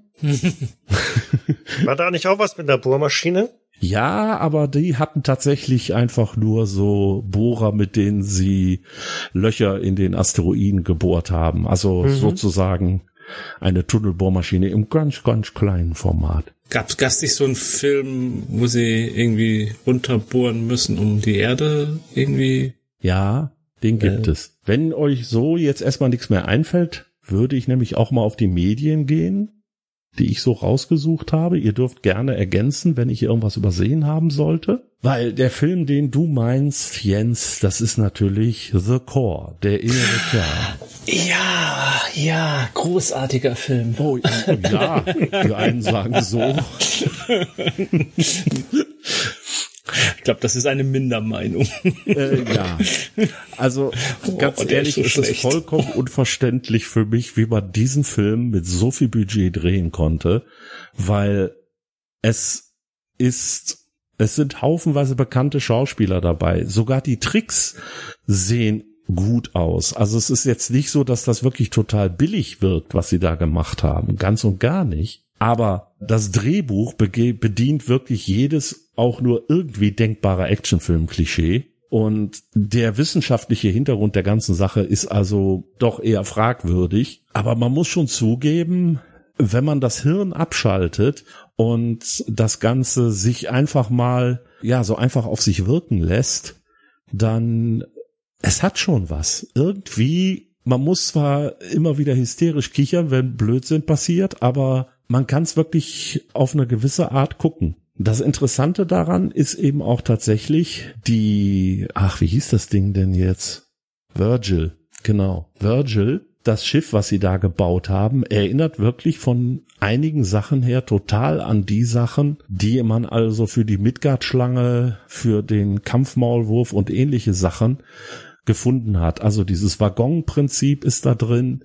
Da sind im vorderen Bereich sind zwar keine, also es ist ein Atomreaktor an Bord, der treibt aber eigentlich hauptsächlich äh, so ein Lasersystem an, was also erstmal den Stein auflöst und dann werden Turbinen transportieren das dann seitlich am Schiff vorbei und das erstarrt dahinter wieder. Was mir gut gefallen hat außerdem, wenn man wirklich nach Ideen sucht, was man alles so unter der Erde machen kann, da bietet der wirklich einiges. Also die haben zum Beispiel auch äh, so eine riesige Geode, äh, wo man reinfällt, im wahrsten Sinne des Wortes. Und sie haben also dann Sachen, die unter der Erde über, auf die sie dann immer wieder treffen. Aber naja, im Großen und Ganzen ist es Blödsinn. Aber spaßiger. Mhm. Das das Lustige daran übrigens, der läuft aktuell auf Netflix und der ist in den Top Ten. Das habe ich also, da habe ich also ganz komisch geguckt, wo ich ja, den gesucht es, habe. Es, es gibt so Filme, ja. Was mir noch so eingefallen ist, äh, hat jetzt direkt mit Tunnelbohren nicht was zu tun, aber immerhin wird da einmal der Planet durchquert, ist die, die Neuverfilmung von Total Recall. Ja, die hatte ich auch schon gedacht gehabt, ja. Ja, das ist äh, so eine der Anfangsszenen, die haben da, glaube ich, schon so, so ein, quasi einen Aufzug, einmal quer durch die, durch die Erde, wo dann auch die Schwerkraftumkehr oder so stattfindet. Ich erinnere mich nur ganz düster noch dran. Ja, stimmt. Sobald sie also den Erdmittelpunkt quasi passieren, dann, dann dreht sich alles einmal um und. Ist so ein öffentliches Verkehrsmittel quasi. Genau, genau, genau. Ich ja. mag den alten Film mit Arnie viel lieber, aber die Szene kann man mitnehmen. Ja, sie war, äh, also das äh, hatte ich jetzt gar nicht, an den hatte ich gar nicht mehr gedacht. Aber stimmt, der hatte diese Sache da drin. Das weiß ich auch noch. Ja, was ich noch entdeckt habe, erstmal sozusagen was ganz Kleines, ähm, wo ich nämlich auch auf diese Idee mit dem Rettungseinsatz kam. In der Serie Thunderbirds gibt es die Mole, also ein Gerät mit Bohrer und einem Kettenantrieb, das also als Rettungsfahrzeug eingesetzt wird. Bei den Thunderbirds ist es ja so, dass eine Familie von ja, gut situierten Helden überall auf der Welt auftaucht, um Menschen zu retten. Und wenn man eben schnell mal durch die Erde durchbohren muss, dann muss man eben auch mal mit so einem Bohrgerät auftauchen. Die Thunderbirds gibt's tatsächlich äh, im Moment auch zu gucken bei Amazon Prime. Und das ist halt eine Puppenserie im äh, Original. Aber die Neufassung ist dann tatsächlich mit Computertricks gemacht worden. Was ein bisschen irre ist, die Fahrzeuge sehen aus, als wären sie mit Modelltricks gemacht. Aber sind sie wahrscheinlich nicht. Aber sie sehen so aus. Und das ist schon eine seltsame Erfahrung, das zu sehen und eben zu gucken. Ja, man hat zuerst Leute, die also ganz klar computergeneriert sind und äh, beim äh, bei den Modellen sieht's dann auf einmal aus, als wäre das real gefilmt. Ist schon ein bisschen komisch. Die alte Serie ist übrigens mit Puppen, also so ja, ob es jetzt Handpuppen sind oder was auch immer, weiß ich gar nicht genau. Oder Marionetten sind es, glaube ich. Marionetten sind das. Das ja. ist ja von diesem Engländer da gemacht auch. Genau. Ne? Dies, wie, auch Anderson irgendwie heißt der? Ja, der dann später auch, äh, der später dann UFO und mhm. äh, Space 1999, also Mondbasis Alpha gemacht hat. Mhm. Die Dinger sind immer noch wunderbar zu gucken, wenn man auf Blödsinn steht, weil äh, sie verlassen gerne mal den Bereich des Plausiblen. Aber da taucht eben auch eine Mole auf. Mhm, ich sehe gerade ein paar Bilder davon, ja, auf dem Kettenfahrzeug. Genau. Das sieht sogar, das sieht, eigentlich sieht das richtig cool aus. Also muss man, muss man mal sagen, die kippen also im Endeffekt dieses Ding von diesem Kettenuntersatz so auf die Erde und dann fängt das an, sich unter die Erde zu bohren. Also es ist eigentlich schön gemacht, kann man nichts gegen sagen. Da wird auch nicht großartig was dazu gesagt, wie es funktioniert. Gut.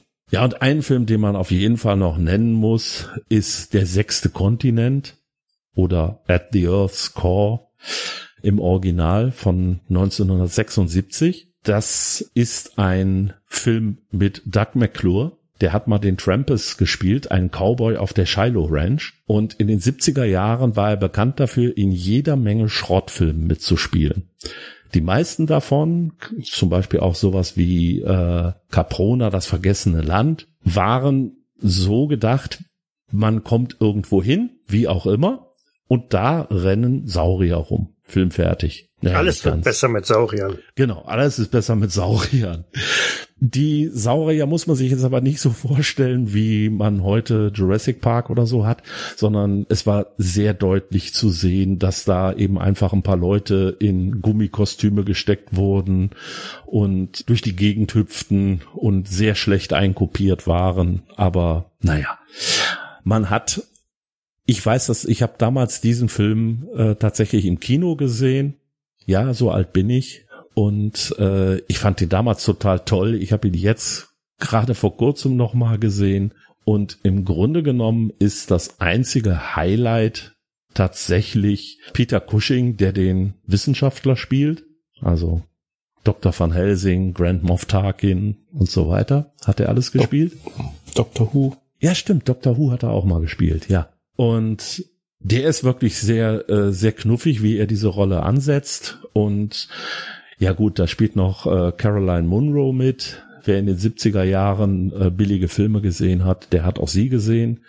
Und äh, sie ist zumindest optisch immer so ein Hingucker und genau deshalb hat man sie da auch reingeholt. Diesen Film kann man tatsächlich im Moment nur auf DVD kriegen. Also der ist nur, wird nirgendwo gestreamt, aber man kann den also sehr gut sich ein Bild davon machen, wenn man den Trailer sich anguckt. Dann sieht man schon, wo das Ganze hingeht. Interessanterweise hat der bei, bei Cinema zwei von fünf Sternen, bei Moviepilot drei von fünf, aber auf Amazon, da hat der 4,4 Sterne. Also holt euch die DVD-Fassung. Die muss ja, die gut sein. besser, ne? Also ja, ja.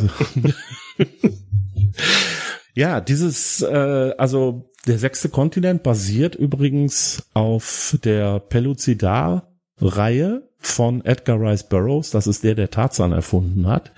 Und Pellucidar ist also so eine Erde in der Erde. Ähm, es gibt insgesamt sieben Romane dazu, sechs, die sich tatsächlich nur mit der Welt Pellucidar beschäftigen. Und es gibt einen davon, Tarzan at the Earth's Core, wo tatsächlich Tarzan mit ein paar Leuten nach Pellucidar kommt. Das Spannende dabei finde ich, die Romane sind entstanden zwischen 1914 und 1941, sind aber in Deutschland tatsächlich alle erst 1997 erschienen. Es gab vorher wohl keine deutsche Fassung, so wie ich das mitgekriegt habe. Und wiederum interessanterweise, der Tarzan-Roman ist ein Jahr vorher in Deutschland erschienen.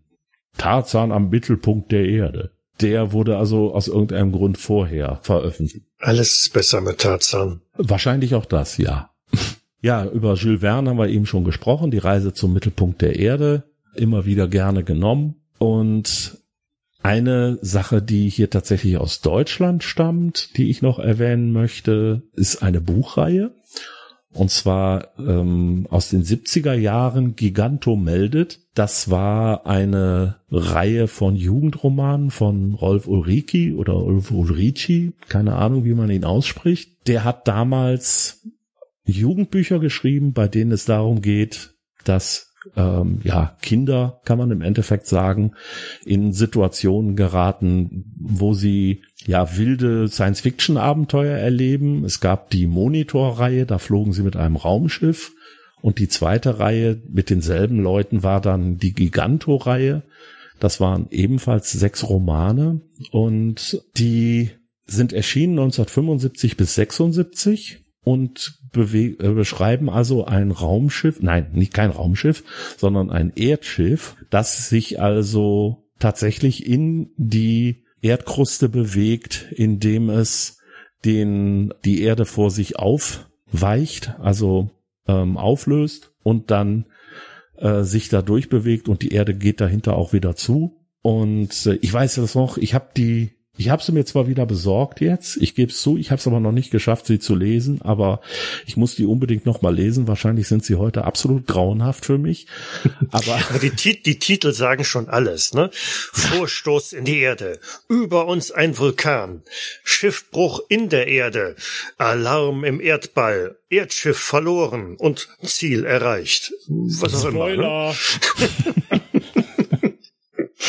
Das Spannende tatsächlich, soweit erinnere ich mich da noch dran, äh, das war, dass es tatsächlich eine durchgehende Geschichte war, die sich letztendlich auch um eine, jetzt mal wirklich ein Spoiler, Zivilisation im Innern der Erde gedreht hat, der sie also auf der Spur waren. Und in Ziel erreicht haben sie äh, eben Kontakt mit denen aufnehmen können. Das weiß ich noch. Also wie gesagt, ich vermute, wenn ich die Dinger heute noch mal lese, werde ich wahrscheinlich äh, die Hände überm Kopf zusammenschlagen. Aber so wie bei dem Film Der sechste Kontinent. Aber trotzdem, damals hat mich das echt beeinflusst, weil ich fand das total super und ich wollte auch ein, ich war zehn, ja, also ich wollte auch unbedingt auf einem Erdenschiff sein und äh, runterfliegen, runter ähm, gleiten in den zum Erdmittelpunkt und überhaupt, das war total spannend. Mhm. Aber tatsächlich, sonst, es tauchen zwar immer wieder mal solche Geräte auf, aber dass sie wirklich irgendwo im Zentrum einer Geschichte stehen oder etwas ähnliches, ja, habe ich sonst nicht gefunden. Habt ihr noch irgendwelche Sachen dazu?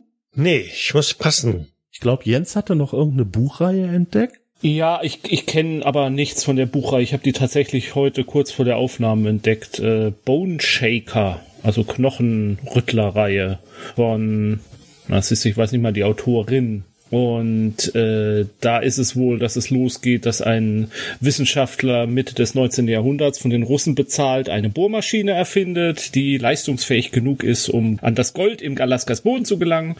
Und ähm, als er die dann aber testet, verursacht die unter ungeklärten Umständen in der Innenstadt Seattles zum ersten Mal eine Katastrophe und äh, da werden ganze Straßenzüge und dann wird irgendein seltsames Gas äh, freigesetzt und das sorgt dafür, dass ähm, ja, dass Dinge sich in eine seltsame Art. Also es ist wohl so ein Dieselpunk, Steampunk-Reihe äh, mit äh, Zombies und alternativer Geschichte irgendwie über den amerikanischen Bürgerkrieg. Cherry Priest heißt die Autorin. So, jetzt hab ich's. Richtig, wollte ich gerade sagen. Ich hab's gerade rausgesucht. Klingt ganz nett erstmal. sind vier oder fünf Teile oder sechs Teile sogar? Keine Ahnung. Ja. A Novel of the Clockwork Century. Also sind wir irgendwo im Steampunk oder Dieselpunk-Bereich auf jeden Fall ja. unterwegs. Habe ich, hab ich auf jeden Fall mal für mich hier auf meine interne Wunschliste gesetzt. Ja, ich würde das auch mal. Ich meine auch, also das Titelbild des ersten Bandes kommt mir bekannt vor. Irgendwo habe ich das schon mal liegen sehen, bei irgendeiner Spielemesse oder auf, bei irgendeinem Verlag. Gibt, glaube ich, aber keine deutsche Ausgabe davon. Ich habe zumindest auch keine hier gesehen. Ja, aber irgendwo habe ich die, die Bücher schon mal gesehen. Naja, Ansonsten, nö, fällt mir jetzt auch nichts ein. Also ich glaube, bei, bei Marvel und DC Comics und so, da gibt's diverse, hatten wir ja gesagt. Also dieser Mole Man, ich glaube, der hat auch immer irgendwelche Bohrmaschinen, mit denen er dann die Fantastic Vier Fantastic Four oder die Fantastischen Vier äh, in, in New York angreift. Da kann ich mich an früher an Comics erinnern, ist aber auch eher so ein äh, etwas alberner Schurke. Ja. Ja. Und es gibt natürlich auch noch ein paar äh, Bücher, wo tatsächlich so dieses Thema, ja, Welt in der Welt, also hohle Erde und so weiter drin ist. Und die Hohlerde kommt natürlich auch bei dem Hollow Earth Expedition, kommt sie natürlich nochmal äh, sehr, sehr deutlich zum Tragen bei dem Rollenspiel, was ja auch hier in Deutschland mal bei Uhrwerk erschienen ist. Mhm da, das ist wirklich so aufgebaut, wie man es erwartet. Ja, das heißt, wir gehen in die Hohlerde. Was gibt es in der Hohlerde? Nazis und Dinosaurier. Alles, wie man es wirklich erwartet.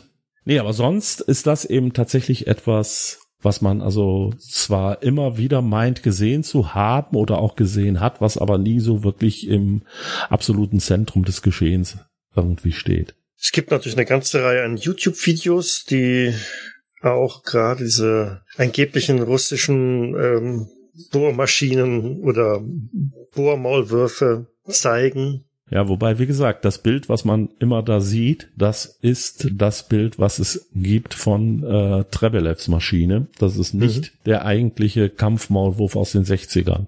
Genau, genau. Es ist auch irgendwie immer nur dieses eine Bild. Ja. Immer das gleiche. Ja, und das Bild ist auch tatsächlich, ja, extrem bekannt geworden. Also wenn man danach sucht, nach Battle Mole, wird man also immer dieses eine Bild finden. Und bei den anderen ist es, ist es dann schon schwerer. Also die werden auch sehr häufig falsch dargestellt. Da werden dann zum Beispiel gesagt, es gibt irgendwelche Bilder von der Midgard-Schlange und das sind dann aber tatsächlich zum Teil die Geräte, die die Österreich-Ungarn äh, im Ersten Weltkrieg eingesetzt haben oder es sind tatsächlich sogar irgendwelche äh, Tunnelbohrgeräte, die im Bergbau oder ähnliches eingesetzt wurden, wo dann eben drüber steht, die Midgard-Schlange. Es ist aber ein Blödsinn. Also es war relativ schwer, darüber wirklich eine Menge Material zu finden. Ich bin aber eigentlich ganz zufrieden mit dem, was wir da ausgebuddelt haben.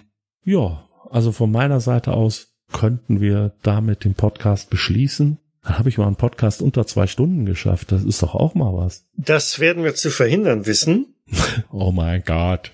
Ich kann Denn- nicht, liebe denn- Zuhörer, ich kann nichts dafür. Ich wollte es wirklich. Ja, denn, denn normalerweise würden wir jetzt an dieser Stelle noch ein bisschen teasern. Machen wir diesmal nicht, Ja. damit wir die Zwei-Stunden-Grenze nicht überschreiten. Okay. Aber wir können auf die nächste Episode, glaube ich, nochmal hinweisen. Möchten ganz gerne, dass, wie bereits im letzten Jahr, dass wir im Dezember dann nochmal eine, ja, Wrap-up, Zusammenfass, Nachtrag oder wie auch immer Folge entsteht, in der wir uns dann nochmal mit den Folgen befassen, die wir dieses Jahr produziert oder veröffentlicht haben. Und das machen wir gerne auch wieder, ja, unter Beisein, Mitwirkung unserer Zuhörerschaft. Geplant ist, jetzt habe ich den Termin wieder verdrängt, ich glaube, das war der 15. Dezember. Bin mir ziemlich sicher, dass es der 15. Dezember war. Gut, also am 15. Dezember, irgendwann zwischen 20 und 20.30 Uhr, so äh, Ralfs Technik mitmacht. Oder dein Kind. Ja, Also ich bin da, ich habe keine Probleme und äh, ja, Okay, das also wird einfach Not- vorausgesetzt. so, zur Not müsst ihr euch 30 Minuten lang mit Jens rumschlagen. Die, Ja. wir, wir kommen irgendwie später. Ich halte dann einen Vortrag zur Grundsteuer oder so, da bin ich im Thema. Ach, spannendes Thema, genau. Das ist bestimmt dann alles erledigt. Eigentlich dann, ja, läuft dann auf unserem Discord-Server. Alle Details dazu findet ihr dann auf einer entsprechend zeitnah noch zu veröffentlichenden Ankündigung auf unserer Webseite. Ja, ich glaube, das ist dann auch alles, was wir dazu noch sagen müssen. Ja. Wir würden uns freuen, wenn da einige dabei sind. Aber das heißt ja, wir müssen jetzt, ich muss mich wieder erinnern, was wir da gemacht haben das ganze Jahr über. Oh, ich habe ich hab für mein eins meiner Themen was total Cooles noch rausgefunden. Ich freue mich schon, ich freue mich. Ja, so ein paar Sachen habe ich auch noch. Ich hoffe, ich vergesse sie nicht. Ich trotzdem wieder notieren. Dann könnten wir doch jetzt einfach mal Tschüss sagen. Genau. In diesem Sinne, bis zum nächsten Mal. Und immer festen Boden unter den Füßen. Genau. Ja? Behaltet den Boden im Auge. Genau. Genau. Und achtet auf verglaste Tunnel. Das Böse lauert unter uns.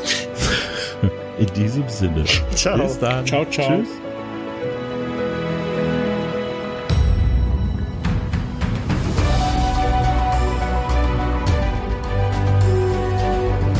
So. Sitze ich auch bequem für die nächsten zweieinhalb Stunden? Ist ja die Frage, wie viel ihr draus macht. Ich habe mir eine Windel angezogen. Ich habe gar nicht so viel. Okay, das ist gelogen. Und willkommen zu unserer wievielten? Moment, warte, ich hab's aufgeschrieben. Nein, okay. Ich kann meine Schrift nicht verlesen. Ja, das liegt. Ach, genau, warte mal. Gute Sache. Schwester Erika, das Mikro geht schon wieder nicht mehr. Arbeitsplatzbrille. Ah, ich erkenne was auf dem Bildschirm. Okay. Wir warten. Jetzt bin ich die ganze Zeit bloß noch dran. 16. 16. Sag 16. Herzlich willkommen zur 16. Folge der Gedankenspiele. Mein Name ist Ralf und ich begrüße be und ich begrüße meine beiden Mitpodcaster, den Michael Hallo. Hallo? Hallo? Ich höre dich. Äh, dann ist gut, ich habe nichts gehört jetzt bis gerade und den Jens. Hallo. Ich habe den jetzt gehört. Ach du Scheiße. Echt, ich höre euch überhaupt nicht. Sag doch nochmal beide was bitte. Ich sag jetzt mal beide was. Was bitte? Nee, jetzt kommt was, okay. Aber eben kam da kam nichts bei mir an. Okay. Entschuldigung. So, jetzt bin ich wenigstens komplett raus. Das ist auch was wert. Begrüßung ist durch. Begrüßung ist durch. Es ist ein zigarrenförmiges Gefährt mit etwa. Boah. Haben wir eine Triggerwarnung? Das wird ganz schlimm heute. Haben Also Sie ich bin noch nicht getriggert. Ja, wir sollten vielleicht darauf hinweisen, dass Ralf der das Thema heute vorstellt. Warum bin ich eine Triggerwarnung? Mir hat mal jemand gesagt, wenn ich rede, dann könnte man wunderbar darüber einschlafen. Also finde ich nicht, dass ich eine Triggerwarnung an sich bin. Also Triggerwarnung, das Thema fängt irgendwann mal an. Okay, ich setze das Thema nochmal neu auf. Ja, du hörst uns nicht. Ja, stimmt, ich höre euch nicht. Also wenn wir kurze Ansätze machen, was zu sagen, dann kommt das irgendwie bei dir nicht an. Nee, überhaupt nicht. Jetzt höre ich zum Beispiel auch gar nichts. Jetzt hat auch keiner auch was keiner was gesagt. Daran könnte es liegen.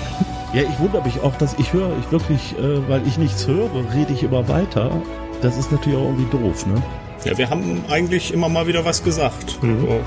Wir haben vermutet, du ignorierst uns einfach, weil es dummes Zeug war. Nee, tut mir leid, ich höre es wirklich nicht. Ich höre es überhaupt nicht. Äh, Okay. Wartet mal, ich, ich leg mal auf und äh, schalte mich wieder ein. Ja, das Schneiden wird echt nicht lustig. Mhm. So, sagt mal was? Test 1, 2, 3, 4. 5, 6, 7, 8. Moment. Ja. Mann. Ach, jetzt spinnt er. Jetzt hört er gar nichts mehr. Sonst lassen wir die Aufnahme einfach alleine machen. Ja, ja, genau. Wir beginnen nach derweil. Äh, Einen Kaffee trinken ja, oder irgendein Ballerspiel gegeneinander. Oder Ich höre euch wieder. oder Boardgame Arena. irgendwas mit Tunnelbau oder so. Dick Duck oder wie hieß Genau. das? Du wolltest wissen, wer in den 30er Jahren äh, immer überall Ich wollte mitmischt. sagen, lass, lass uns da mal wieder einsteigen, dass ich praktisch nach dem Trebelev steige ich nochmal ein. Ich hoffe, dass es dann jetzt besser wird. Ich habe noch 138 Stunden und 53 Minuten Aufnahmekapazität. Ich hoffe, ganz so viel brauchst du nicht. Was habe ich noch? Ich habe bloß noch 38 Stunden. Also wir müssen bald Schluss machen. Okay, ich bin soweit.